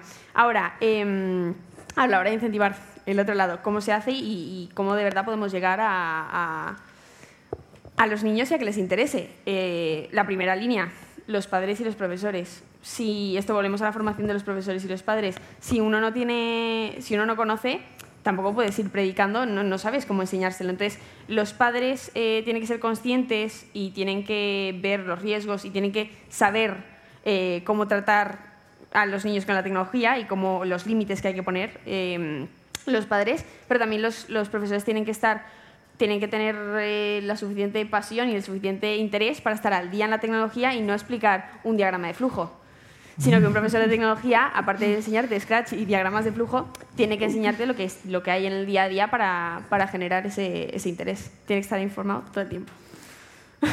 que no es fácil, lo sé, no es nada fácil, no es nada fácil, pero es, es lo que tiene. Si queremos llegar hasta ahí, es lo que tiene. Yo lo que he ido encontrando a lo largo de estos años es la falta de pasión. Es verdad que cuando una persona que es apasionada en algo, transmite, pero ya eh, tiene el 50% llamada, eh, la, captada la atención de, de los niños o de las niñas y entonces ya la clase evoluciona de forma distinta. Eh, son temas tan abstractos, lo que es el tema de la programación, que claro, eh, si no lo enseñas bien, yo le enseño a los niños diagramas de flujo y algoritmo. Es importante, es importante. Es importantísimo, ¿no? Para secuenciar todos los pasos. Y también el error, ¿no? El margen de error, que también es posible, y el análisis, porque mm, eh, cuando tú te equivocas, lo que tienes que analizar es el por qué. ¿Qué ha pasado? ¿Qué indicación has hecho tú o qué has escrito mal o qué bloque has puesto para que, que el resultado no sea el esperado, ¿no? el análisis ¿no? de, los datos, los resultados, eso es súper importante. Entonces, eh, eh, yo creo que, que- que- la pasión a veces eh, es falta, incluso en la comunidad educativa. ¿no? Te obligan a dar una determinada asignatura en la cual tú no estás preparado y te tienes que preparar de un día para otro. Bueno, estoy pensando en ir con los coordinadores de tecnología que de repente ves algún comentario en redes que siempre Bueno, salta lo- alguno. sí. Me ha tocado este año ser el coordinador de tecnología. Pasarme ejercicios, pasarme ejercicios en Sí. algunas conversaciones. No, no, porque además es una cosa que haces aparte de Claro. tus clases, ¿no? Y eso siempre me hace mucha gracia. Y que esto no es un leer un libro. Yo enseño a leer código, ¿vale? Porque es como leer un libro. Para entenderlo, tú léelo, que lo puedes leer, ¿no? Entonces, claro, eh, tampoco eh, se puede copiar, pero copiando lo que se entiende. Yo en el campo de chicas, por ejemplo, que coordino el campo de chicas, llevamos la cuarta edición y este año vamos por la quinta. eh, este año, por ejemplo, yo le decía a las chicas, bueno, ¿qué hacéis en, en tecnología? No, nos pasan unos ejercicios y los copiamos el código. Digo, pero explican el código, explican qué quiere decir una variable, o explican qué es una función, para qué hace esta rutina, tal. No. Digo, entonces, ¿qué sentido tiene? Mira, Eli se lleva las manos a la cabeza. ¿Qué sentido tiene entonces? Porque eh, est- estábamos teniendo el efecto contrario. Si no te explican cómo funciona el código, las instrucciones, el lenguaje, porque es un lenguaje de programación, es un idioma más. Si tú no entiendes, porque, a ver, eh, el pensamiento computacional es muy importante, de hecho, a mí me ha servido mucho a lo largo de estos años, porque aprender a programar no es aprender solamente un código, es una forma de pensar, una, una forma de resolver un problema, no solamente en código, sino también en tu vida. Esos mismos conocimientos y aprendizajes te los puedes llevar a tu vida real.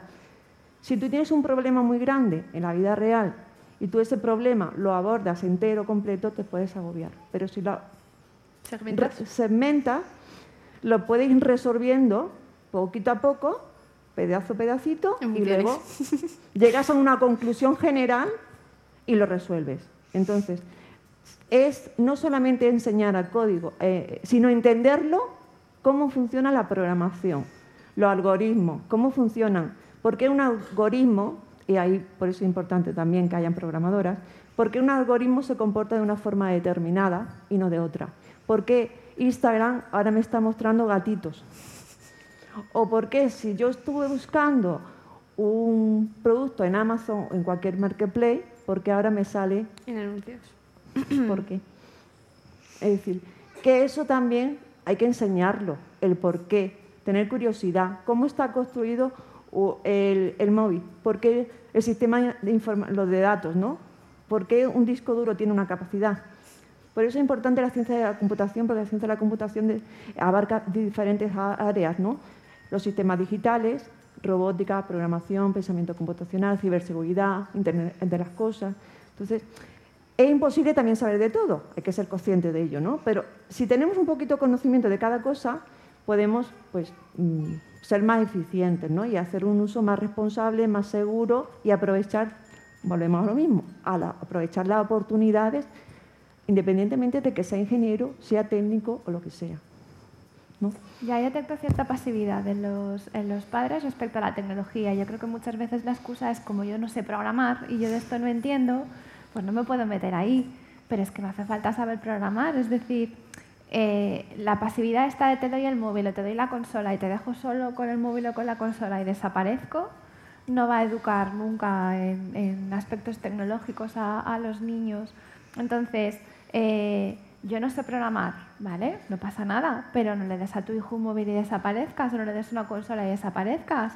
Siéntate con él o con ella y aprende con él o con ella. Si él y ella cuando se lo das al principio tampoco lo sabe usar y aprende dándole a todo, pues haz lo mismo, acompaña en ese, en ese aprendizaje. Y luego somos muy instrumentalistas, al final parece que solo se puede aprender de tecnología programando o con el dispositivo. Pues hay un montón de juegos de mesa, por ejemplo, que para todo lo que es pensamiento computacional son estupendos desde que son muy chiquititos. Y hay un montón de juegos de mesa que tienen que ver con descifrar códigos, con optimizar, con repetir, con bifurcaciones. Y ya están preparando la cabeza de alguien para entender luego en el futuro cómo funciona la tecnología. Y está todo el tema del cacharreo, hay un montón de eh, juegos que son construcción de circuitos, casas donde se encienden y apagan las luces y si están pensados para un niño de 5, 6, 7, 8 años, tú como padre o como madre, aunque no sepas de tecnología, también te puedes sentar y puedes aprender al mismo tiempo. Y hay que considerar que esto hoy en día es cultura general. La cultura general no es solo haberse leído el Quijote, o no es solo, no, cultura general también es porque esto nos rodea, porque esto impregna a toda la sociedad. Entonces todos tenemos que tener un mínimo de cultura en relación a la tecnología que no es necesariamente saber programar, es saber cómo funcionan las cosas y tener unas mínimas bases y no tiene que ser siempre con el dispositivo en la mano. Puede ser desde un taller de impresión 3D hasta un juguete que lleve un circuito, hasta coger un destornillador y desmontar el cepillo de dientes eléctrico y ver qué tiene por dentro. Son cosas muy cotidianas lo mismo que aplicamos en otros aspectos de la vida. ¿Cómo enseñamos a los niños a comer? ¿Cómo enseñamos a los niños a jugar, a practicar deporte? Normas básicas de educación. Pues esto es igual. Pero yo ahí detecto cierta pasividad. Toma el móvil, toma la consola y me voy. Porque el niño y la niña están entretenidos un buen rato y aprovechamos por hacer otras cosas. Pero justo ese aprendizaje es el que deberían hacer siempre acompañados. Siempre. Pues Y yo, ahí- Marta, yo la misión que les mando a los niños que tengo es que le enseñen a los padres a programar. Mira qué bien. Eso me parece Porque estupendo. son herramientas fáciles. Entonces, los, los niños les costará, ¿no? Pero los padres no. nosotros ya tenemos la mente un poco más preparada y tenemos más vivencia y lo entendemos rápidamente. Pues esa es la misión, de que herramienta que, aprendamos, luego en casa pueden seguir aprendiendo, seguir experimentando, creando sus proyectos eh, y luego además porque también enseñan a sus padres a que se sienten con ellos y compartir ese, ese momento, ese espacio también eh, entre padres y hijos también. Que además de la pasividad que puede darse por también hay desconocimiento, también hay además miedo y cierta corriente antitecnológica. En- bueno, sí, es así. y genera las- Y es importante porque afecta más a las niñas. Claro. Porque muchas veces los padres tienen más precauciones respecto a la tecnología con las niñas que con los niños. Porque piensan que va a pasar esto que ha A la pasado. I se ha sorprendido. Sí. Si tú no lo ves. No, sí, sí, no, no, pues- ah, bueno, tampoco tengo hijos, claro, pero... Claro, pues muchas veces los padres se sienten más inseguros cuando la hija se conecta a Internet porque, y con las fotos que comparte la hija o con quién habla, Por te- tema de pedofilia, eh, Claro, de todo el tema de la inteligencia artificial que desnuda. Entonces, los padres muchas veces transmiten, igual que con las eh, horas de llegada, ¿no? Hmm. Muchas veces te pasa, tienes un hermano más pequeño y llega a la misma hora que tú y dices, pero a ver, si yo soy mayor, ¿por qué llegamos a la misma hora? Porque los padres muchas veces inconscientemente cuando eres una chica se preocupan más. A ciertas horas tú sola por la calle, yo creo que todas hemos vivido esto, ¿no? Los padres se preocupan muchas veces más con nosotras, por lo menos con ciertas cosas. Y con la tecnología pasa. Y muchas veces esos miedos eh, eh, relacionados con la tecnología se los pasamos a las hijas más que a los hijos. Y es una de las cosas que hacen que luego ellas perciban la tecnología como algo que les atrae menos. Porque desde muy pequeñitas se les han dicho cuidado con quién hablas, cuidado con dónde te conectas, cuidado con lo que compartes, eh, cuidado con lo que haces, cuidado con mostrar ciertas... Más que, en más medida que a, Que los, los que a chicos. los chicos. Y entonces lo It is Ryan here, and I have a question for you. What do you do when you win? Like, are you a fist pumper? A woohooer, a hand clapper, a high fiver. I kind of like the high five, but if you want to hone in on those winning moves, check out Chumba Casino. At chumbacasino.com, choose from hundreds of social casino style games for your chance to redeem serious cash prizes. There are new game releases weekly, plus free daily bonuses. So don't wait. Start having the most fun ever at chumbacasino.com. No purchase necessary. Group. Void were prohibited by law. See terms and conditions. 18 plus. ¿No te encantaría tener 100 dólares extra en tu bolsillo? Haz que un experto bilingüe de TurboTax declare tus impuestos para el 31 de marzo y obtén 100 dólares de vuelta al instante.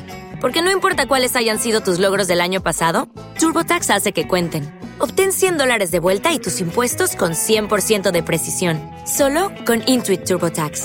Debes declarar para el 31 de marzo. Crédito solo aplicable al costo de la presentación federal con TurboTax Full Service. Oferta sujeta a cambios o cancelación en cualquier momento. Desde más pronto como algo arriesgado, como algo que les puede provocar un problema y, y eso ya les influye luego cuando desarrollan gustos, preferencias, vocaciones.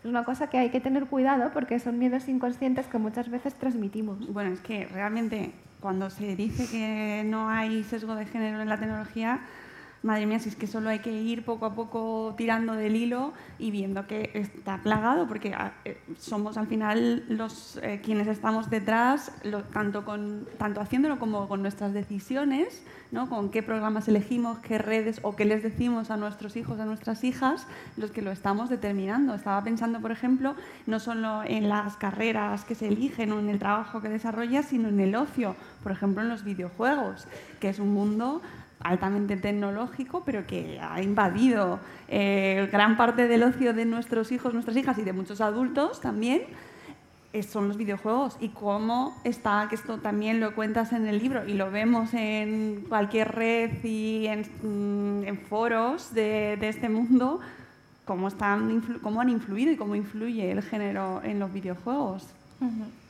Sí, a mí, por ejemplo, escribiendo el libro me sorprendió saber que más o menos la mitad de los jugadores de videojuegos son mujeres. Yo pensaba que éramos menos.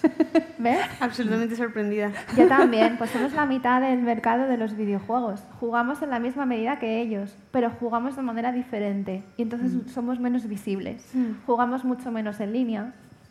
No jugamos eh, apenas en eventos públicos de ¿Y estos cómo de se juega en línea? Claro, y Se- muchas veces en línea Sin voz, se para que no juega- se sepa claro, que eres para una que no se chica. sepa que eres una chica, para no sufrir ningún tipo de violencia ni de agresión, porque normalmente si eres chica eh, eh, te toca aguantar tonterías y siempre, no siempre tienes ganas. Entonces muchas veces es con seudónimo o, sin la, o sin la voz para que no se sepa y te pones un nombre X y así nadie sabe que eres mujer. Entonces, eh, es curioso como cuando empiezan a ser los niños sensibles a los estereotipos de género, empiezan a decantarse más por unas actividades o por otras. Y, por ejemplo, las niñas suelen aproximarse más a la tecnología en redes sociales como herramienta de comunicación y con temas más relacionados con su imagen, vídeos y demás. Los chicos se decantan antes por los videojuegos, que son más activos, no son tan pasivos, no son tanto consumidores de contenidos, sino que Mm. hacen más cosas, les, a- les acerca más al hardware de la consola, a los mandos y demás. Pero las chicas acaban llegando también a los videojuegos y yo os digo, somos la mitad del mercado, sin embargo somos mucho menos visibles. Y eso hace que siga siendo un espacio muy masculinizado porque los videojuegos muchas veces se diseñan pensando en el público masculino. Y de ahí que los personajes femeninos en videojuegos suelen ser de una determinada manera, tengan mucha menos importancia, los roles sean siempre los mismos. Claro. Pero a mí también me sorprendió, porque no, no, jugamos en la misma medida que ellos. Pero empezamos un poco más tarde, jugamos menos en línea y sobre todo que es un sector donde se nos invisibiliza mucho y donde nosotras mismas nos, nos invisibilizamos porque estamos más cómodas si no se sabe que somos mujeres. O sea que son de lo mismo, son datos que conviene buscar y conocer y analizar porque muchas veces tenemos muchos prejuicios y, y muchos estereotipos muy asumidos y cuando luego rascas e investigas, claro, yo dije, uy, la mitad, no lo sabía. Pero claro, empiezas a ver que la mitad, pero otro tipo de juegos, otra manera de jugar, en otro tipo de comunidades, en eventos que no son públicos, sino algo más íntimo, ¿no? Como ocio en el hogar, mucho más con el teléfono móvil y menos con consola de videojuegos. Claro, es que el mundo de los videojuegos es muy extenso. Es extensísimo Claro. y mueve mucho dinero. Claro, sí, sí. Pues están perdiendo dinero. Los, los estudios de videojuegos están empezando a darse cuenta de esto. Porque claro, el hecho de que los juegos siempre tengan personajes femeninos encasillados en los mismos roles, con el mismo aspecto físico, mucho menos jugables, con menos diálogo, menos interesantes, hacen que muchas mujeres no inviertan en videojuegos lo que a lo mejor invertirían si hubiera títulos más atractivos para ellas.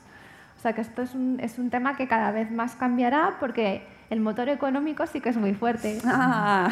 Cuando se percibe que se pierde dinero, esa es una motivación interesante para cambiar las cosas. Y ahora mismo muchos estudios indies independientes están viendo ahí un nicho y están sacando títulos muy atractivos para mujeres que juegan donde los personajes femeninos son fuertes, son potentes, tienen diálogo, hacen cosas interesantes, no se les pone más fácil por el hecho de ser mujeres, no se les ofrece la consola rosa porque piensan que eso es lo atractivo para las mujeres o con brillis o... eh, ahí se hacen cosas interesantes, pero los grandes estudios todavía se resisten. Ahí todavía hay mucho camino por, por recorrer. Y, por ejemplo, los eSports, que ahora mueven tanto dinero y que son un sector tan importante, todavía están muy masculinizados porque las mujeres no se atreven a exponerse. Hay muy pocas mujeres todavía en equipos profesionales y, sin embargo, hay muy buenas jugadoras y muy buenas probadoras. pero luego en los eventos y en los equipos no se quieren exponer, porque ¿para qué? Si van a recibir violencia o van a recibir odio.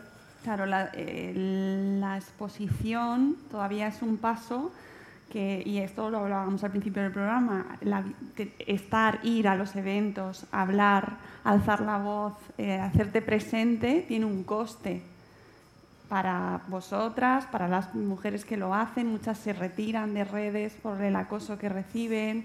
Muchas lo, lo- lo dicen, mira, no, no puedo más, eh, se me te pone una presión extra que a ellos no se les pone y eso contribuye también a que bueno, pues se, se escuchen menos al final, ¿no? Y, y eso eh, es un, un círculo vicioso del que cuesta mucho salir. Entonces, por eso es tan importante al final que, que se os oiga, ¿no? que se hable, que, pero que seamos conscientes de por qué no se oye más a más mujeres.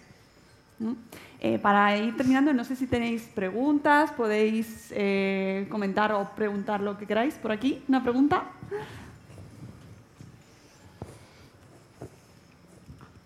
Hola, ¿qué tal? Eh, muchas gracias por este tema de hoy que me parece súper interesante. Yo soy madre de una niña de 13 años y bueno, pues me ha venido muy bien todo lo que estáis comentando porque bueno, es unas cosas que, mm, con las que me enfrento cada día, sobre todo con ella, con el tema de la tecnología. Después de la pandemia tuvimos un contacto muy, mm, muy profundo, por decirlo así, con, los, eh, con las tablets, con los ordenadores y entonces generó como una especie de enganche, ¿no? Entonces los padres estamos como desesperados casi todos porque tengo amigos de, la- de que tienen hijos de la misma edad con el tema de cua- cuántas horas pasan y, y contando el tiempo y estresados. Y a mí es una cosa que también me estresa mucho porque yo tengo que trabajar y luego también pues eh, tengo eh, también estudio hago cosas. Entonces eh, cuando veo a mi hija que está también haciendo está con el ordenador yo me pongo nerviosa me pongo nerviosa porque digo mm, a ver mm, cuánto tiempo estás pasando vamos a poner control. El padre le tiene capado también el, el móvil solo tiene tres horas para usar el móvil. Y la tablet es donde tiene más, ah, digamos, mm, con- como que la tengo todavía abierta, pero digo, mm, no sé qué tan bueno sea esto, ¿no? De cortarle, por ejemplo, eh, todo el tema de, de las redes sociales, ¿no? Que, o sea, es como las es- hemos visto como algo, de, le, le hemos demonizado, ¿no? A las redes sociales. Eh, no queremos ni que se acerquen. Es como, ¿qué hacen ahí? No, porque Claro. na- nada bueno les puede aportar. Entonces, como que todo esto dices, ¿cómo hago que promueva a mi hija todo? eh, acercar la tecnología si estoy esperando que salga, pero no Totalmente. puedo sacarla porque necesita la tecnología, hacerlo, necesita los deberes para el ordenador. Entonces, como realmente... Sí, como- además hoy en día parece que si les vas dando el móvil o la tecnología, parece es- que también lo estás sea, haciendo mal. Me estresa solo el hecho de contarlo, me está estresando. Porque realmente- Te lo agradezco mucho porque me parece muy representativo de lo que pasa en muchas ocasiones, ¿eh? O sea, Sí, que claro, es o sea, verdad ¿cómo que esa- acerco a mi hija a la tecnología si estoy deseando que sea de aparte de ella y no puedo apartarla porque es necesario? Claro. Entonces es como una, eh, una lucha interna. Y Marta, te quiero agradecer porque la verdad es que me ha ayudado mucho el comentario que has hecho sobre la vocación.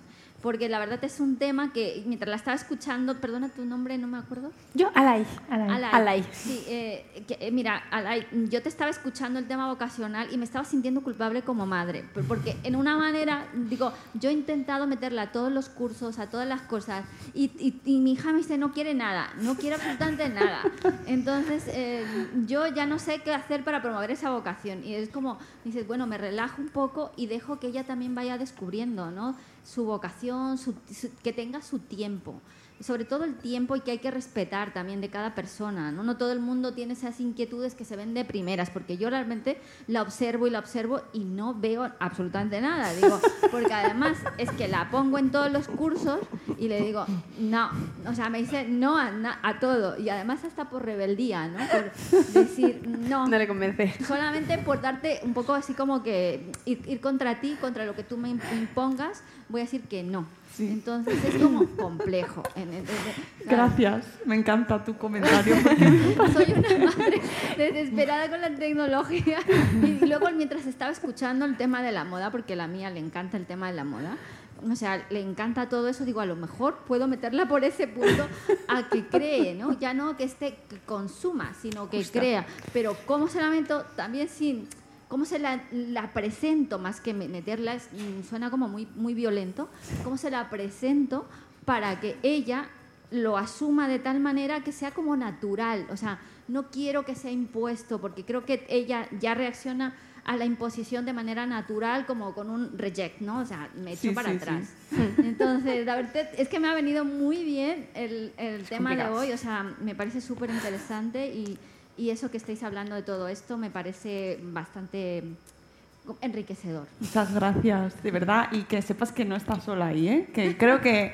Ay, sí, por Mm, Dios. No voy a hablar por nadie más, pero me siento muy representada. Es decir, al final todas estamos ahí en ese momento de mm, la tecnología, eh, hay que tener mucho cuidado con la tecnología. Y por otro lado, acércales a la tecnología. ¿Sabes? Es horrible, es horrible, de verdad. Es como una lucha interna de entre el bien y el mal que no sabes Sí. realmente en qué medida poder hacer, o sea, cua- ¿dónde está el equilibrio aquí, por favor? Por favor, eh, Claro, gracias. pero muchas gracias. Eh, yo ahí te diría, el móvil, eh, la tablet y las redes sociales no son tecnología, o sea, no implican un acercamiento a la tecnología, ¿vale? Entonces yo sí ahí soy muy partidaria de limitar el espacio donde se puede usar, el tiempo total que se puede usar, para qué se puede usar, en qué horario. O sea, yo ahí sí soy muy partidaria de los límites, porque como decía, yo he sido profesora de universidad eh, muchos años y he ido viendo la diferencia entre la gente que nos entraba en primero, eh, pre-redes y post-redes, diferencia en muchas cosas, en capacidad de atención, en salud mental, en muchos aspectos. Entonces yo ahí soy muy partidaria de controlar y de además ser muy férreo con esos controles.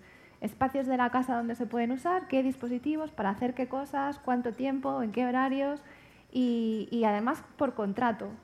Está mi hijo ahí y, lo sabe, ¿no? Contra- con, o sea, con un contrato donde nos sentamos en la mesa del comedor y escribimos el contrato, lo explicamos, se ponen unas condiciones, hay un nivel de negociación, se firma, se pone en la nevera y eso se cumple. Y si no, hay consecuencias. Dando ejemplo, claro, porque lo que no puedo hacer es decirle que no haga ciertas cosas y que luego me vea hacerlas a mí. Entonces es muy importante dar ejemplo y tenerlo muy hablado y hablarlo siempre que haga falta y limitar. Pero es que eso no es acceso a la tecnología, eso es otra cosa. Eso es una forma de ocio, eso es algo que tiene unos riesgos, que puede enganchar. Lo que hablábamos antes, el ofrecer la tecnología puede ser, pues si dices que le gusta la, la Moda. moda, eh, eh, eh, investigar, ¿no? Hay eh, alguna aplicación con la que se puede hacer diseño de moda o alguna manera de grabar vídeos que vayan sobre moda, involucrarte incluso tú o involucrar algo, que se involucre con alguna amiga. Es decir, darle siempre opciones de, oye, he pensado, y a ti que te gusta esto, o si tú le quieres apuntar a algo, darle 10 opciones y que una esté ahí camuflada, que sea la del diseño por ordenador y las otras no le van a gustar, pero decirle, mira, tienes que coger una de estas 10. Porque hemos pensado que te vamos a apuntar a un curso este verano. Mira, tienes estas alternativas, elige tú. A ver si de entre las 10 hay una que le llama la atención más que las demás.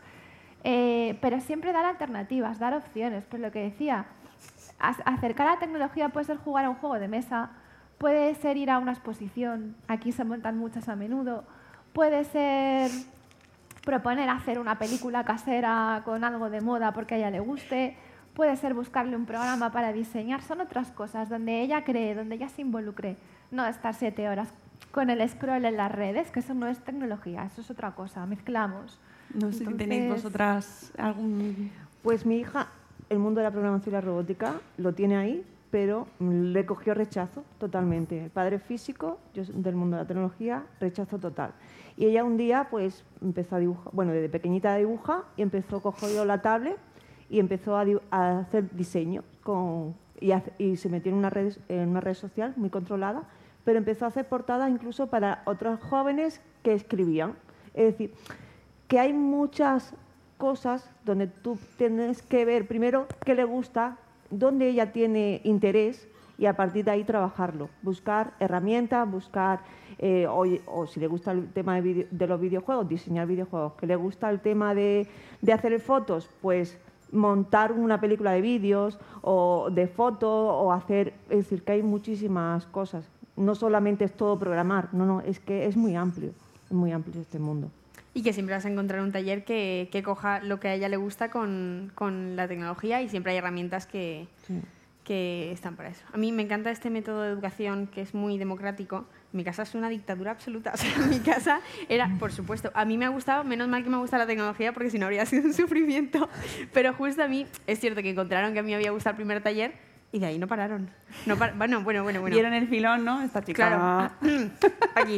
Y aprovecharon y, y hay veces que también hay que imponer, vamos, que hay veces que sale mal, pero mm, puede salir bien, como en mi caso. Y, sí que hay, con lo del móvil es, es completamente de acuerdo contigo, Marta, que, que, eh, no es lo mismo ser usuario y con- o sea, consumir el contenido que crearlo. Y es, es muy diferente cómo nos acercamos a la tecnología de esas maneras. Y al final las redes sociales, yo me he visto, yo me considero absolutamente adicta a, la- a las redes sociales y al móvil. Eh, eh, y yo misma he llegado al punto de ponerme mis límites a mí misma, de decir, vale, pues TikTok, por ejemplo, tengo cinco minutos al día, no tengo más, porque perdía mucho tiempo.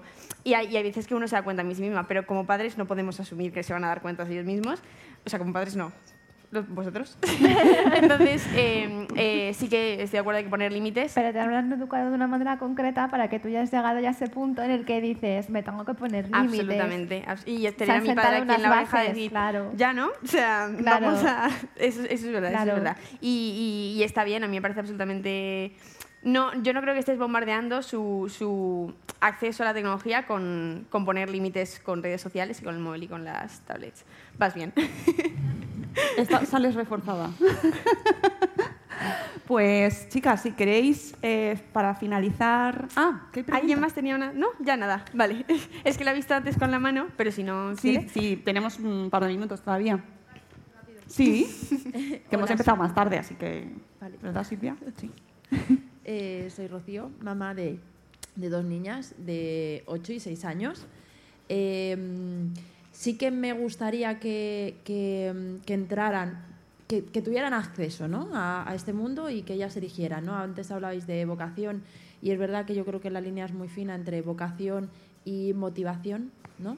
hasta qué punto puedo obligar o, o tengo que mostrar. ¿no? Entonces sí que me gustaría, eh, en la medida en la que podáis, eh, darme un ejemplo de dónde podemos ir, porque por ejemplo para deportes lo tenemos muy claro. Vam- Vamos a un polideportivo y ahí tiene todo acceso ¿no? a todas las actividades eh, deportivas.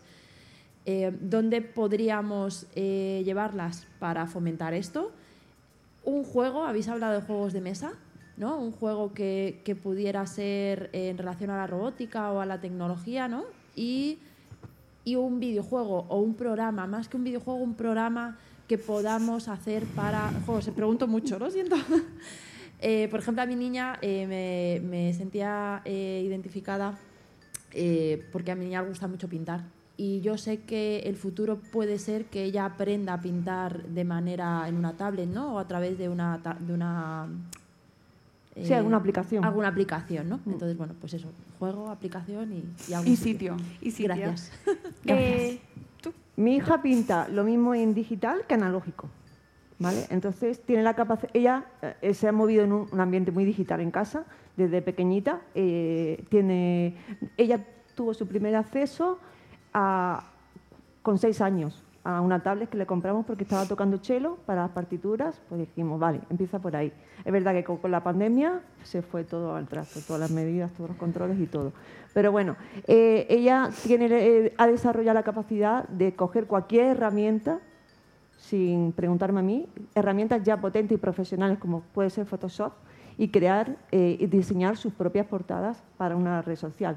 Bueno, pero lo mismo lo hace en, en papel y lápiz, y con colores, y con ceras, y con todas estas herramientas que hay para, para eso. ¿no?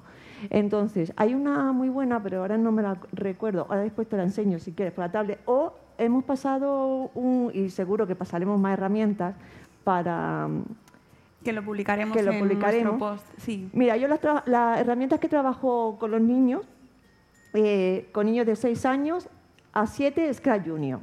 Esa es buenísima porque es una forma de acercar sencilla, rápida y los resultados son inmediatos porque a estas edades no se tiene espera. Quiero resultados ya. Eso es para eh, programar eh, videojuegos e historia interactiva. Luego está a un nivel superior está, Scratch, que es una herramienta comunica- eh, colaborativa, ah, tiene una plataforma, pero la puedes descargar también eh, en, en ordenador, tablet y, bueno, en móvil no lo recomiendo. Eso mm, está prohibido, vamos. Eh, de tablet para arriba. eh, ordenador o, o por- o portátil. Eh, luego está la plataforma code.org, que en diciembre se celebra el Día de la Ciencia y la Computación, que es la semana de... Ahora estamos en la Semana Europea CodeWeek, que luego se lo pasamos a Marta. Eh, eso si te gusta programar. Si te gusta mucho cacharreo, hay simuladores. Antes de comprar, porque muchos papás me dicen, no, es que le compré, sobre todo ingenieros, ¿no? Le compré un robot y está muerto allí de- en la estantería, está cogiendo ahí el polvo, tal y cual. Dije, ese es un error. Es que es un error eh, porque a veces le trasladamos nuestro gusto. Queremos lo, nuestro lo, queremos es proyectar a nuestras pasiones y nuestro gusto a, nuestros hijos y eso es un error muy grande, ¿no? Entonces, eh, hay niños que son de programar, hay otros niños que son de montar, son ingenieros ya de pequeñitos, ¿no?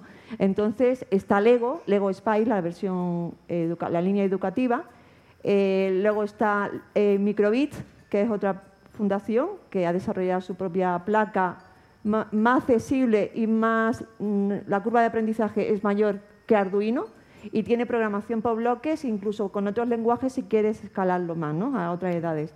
Está también Edison, que es un robot que también va desde cuatro años. Yo aquí también un poco la rentabilidad, ¿no? porque todo esto de la tecnología es que está todos los días surgiendo nuevos kits, nuevas plataformas y nuevo de todo. Bueno, pues sí, luego la pasta... Claro, esto- Tenemos que esto- ir rapidito porque ya sí que nos tenemos que ir. Vale, pues Edison es otro que es para cuatro años y tiene también para hasta niños de 15 años con Python, con otra. Y, pero yo eh, a tu hija empezaría con Scratch. Hay libros, hay una comunidad donde hay una serie de tutoriales y yo empezaría por ahí. A partir de ahí ya sitio y juego. Eh, sitio es mi academia. ¿Dónde? mi academia. Ah, Claro. Porque trabajo yo. Es broma. Pero sí que hay muchas, hay muchas academias. Bueno, Fundación Telefónica siempre está organizando talleres. Está atenta porque siempre salen. Eh, y al igual hay muchas academias. Yo, por ejemplo, trabajo en Immune Institute, que tenemos unas extraescolares para, para niños en tecnología. Les damos Scratch a los más pequeños y después empiezan a programar ya con lenguajes del estilo Python y a utilizar librerías de robótica, de diseño, cosas así. Eh, eso son sitios. Y eh, creo que eso es todo. Nada. ¿Y juego de mesa? Eh, juegos. eh, los de razonamiento lógico. Son los que. Y además partidas rápidas, divertidas. Eh, por ejemplo, Break the Code para romper eh, claves criptográficas. Es muy sencillo. Es pregunta-respuesta. El Break the Code. El Optimus, que es de optimización, con tiradas de dados. Todo lo que implique razonamiento lógico. Y luego añado a lo que te han dicho, experimentos caseros. Eh, con, un- con una caja de helado, una pila de petaca, unos cables y tres o cuatro componentes electrónicos, te montas un detector de humedad, por ejemplo. Hay miles de circuitos sencillos que con cuatro componentes, una pila y cosas que hay por casa, puedes construir con los críos y es una manera muy sencilla de que entiendan la electricidad y de que puedas ir complicando. A Construir una radio sencilla, ¿les parece milagroso? Hombre, pues que una radio sencilla es ¿Ves? muy fácil de hacer.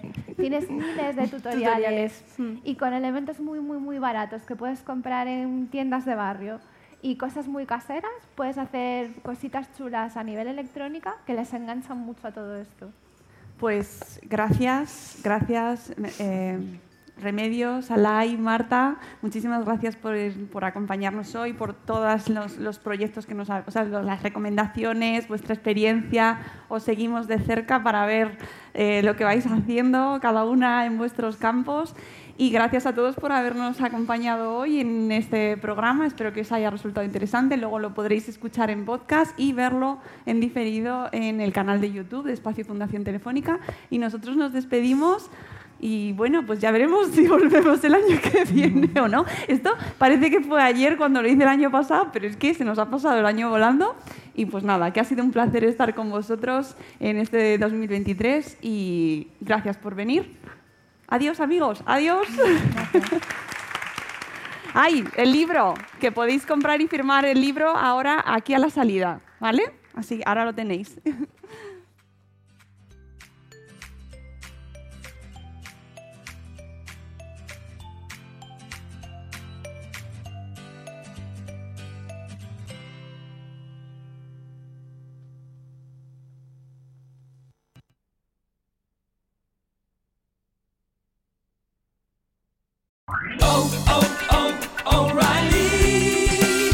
need parts? O'Reilly Auto Parts has parts. Need them fast? We've got fast. No matter what you need, we have thousands of professional parts people doing their part to make sure you have it. Product availability. Just one part that makes O'Reilly stand apart. The professional parts people. oh, oh, oh